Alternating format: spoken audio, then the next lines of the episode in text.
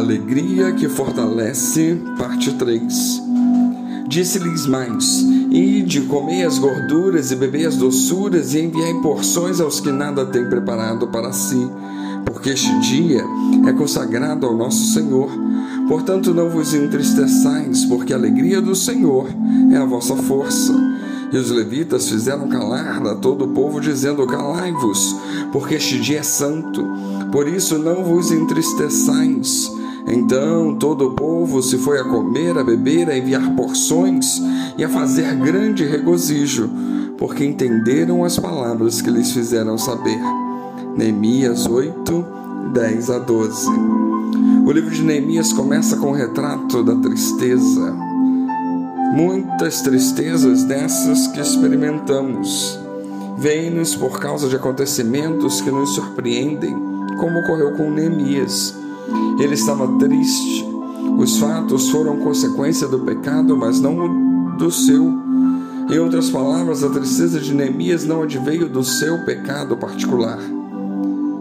Mas a história de Neemias lança luzes sobre duas fontes de tristezas: os acontecimentos e os pecados. Além disso, há uma terceira fonte de tristeza, que é a tristeza sistêmica, que nos acompanha sempre fazendo-nos chorar. Precisamos considerar cada uma delas, tendo em mente as atitudes de Neemias. Vamos refletir então sobre quando a tristeza vem por causa dos acontecimentos da vida. Nessa segunda fonte de tristeza são os acontecimentos que nos sobrevêm sem que os tenhamos provocado, sem que nós tenhamos cometido pecado. Nesse caso, não faremos como os amigos de Jó, pelo que não nos trataremos nenhum peso adicional, dizendo, por exemplo, que a culpa é nossa. Mas devemos nos perguntar desde quando estamos tristes. Foi um acontecimento difícil, como uma perda, uma enfermidade, que nos roubou o prazer de viver? Não façamos de conta que nada está acontecendo, que não estamos tristes. Porque se estamos tristes, temos que reconhecer e saber que é algo que faz parte da vida humana. Jesus mesmo se entristeceu ao ponto de suar sangue. Então, se um fato ou uma sucessão imediata deles nos tornou uma pessoa triste, precisamos lembrar que o luto, não importa qual seja a razão do choro, tendo morrido alguém ou não, é uma experiência necessária que começa com o reconhecimento da perda. Mesmo sob protestos veementes, ele depois segue a passos lentos até a retomada da vida. A alegria retorna na esteira vagarosa da aprendizagem. Todos estamos sujeitos a surpresas dolorosas que não podem ser nossos senhores. Temos um sobre quem a Bíblia diz que a alegria dele é a nossa força. Aos poucos, vamos sendo capacitados para retomar nossas atividades, as que forem possíveis, e nos envolver em outras que nos ajudam a desejar estar com as pessoas, que nos mandem sonhar de novo com outras possibilidades de vida e que nos animem a ver que vale a pena viver, que vale a pena continuar. Pois no episódio da morte do amigo Lázaro, Jesus manifesta seus sentimentos por ele e por suas irmãs Marta e Maria.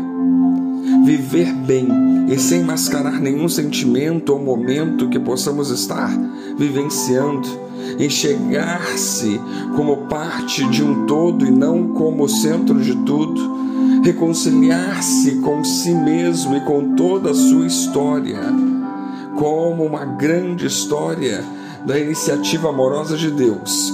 É algo que precisamos entender e nos disponibilizar a viver. Precisamos harmonizar corpo, alma e espírito para que então vivamos com sabedoria. Jesus em João 11, 25 disse: Eu sou a ressurreição e a vida. Quem crê em mim, ainda que esteja morto, viverá. Ou seja, ainda que esteja triste, poderá ter alegria, poderá ter uma vida transformada. O nosso Senhor Jesus sofreu perdas e luto. Ele pode ajudar-nos com seu Santo Espírito a vivermos bem e com equilíbrio todas as etapas da nossa vida, principalmente nos lutos e nas perdas que temos na nossa caminhada. Ele pode ensinar-nos a perdoar e a pedir perdão, a sermos desapegados de coisas e das pessoas, que vivamos intensamente o amor nos relacionamentos e não deixemos para trás nada sem resolver, pois precisamos crer que ainda voltaremos a entoar cantos alegres. Um dia olharemos para trás e cantaremos: Senhor, mudaste o meu pranto em dança, minha veste de lamento em veste de alegria. Salmo 30, verso 11. Que a alegria do Senhor realmente seja a nossa força. Que Deus nos abençoe.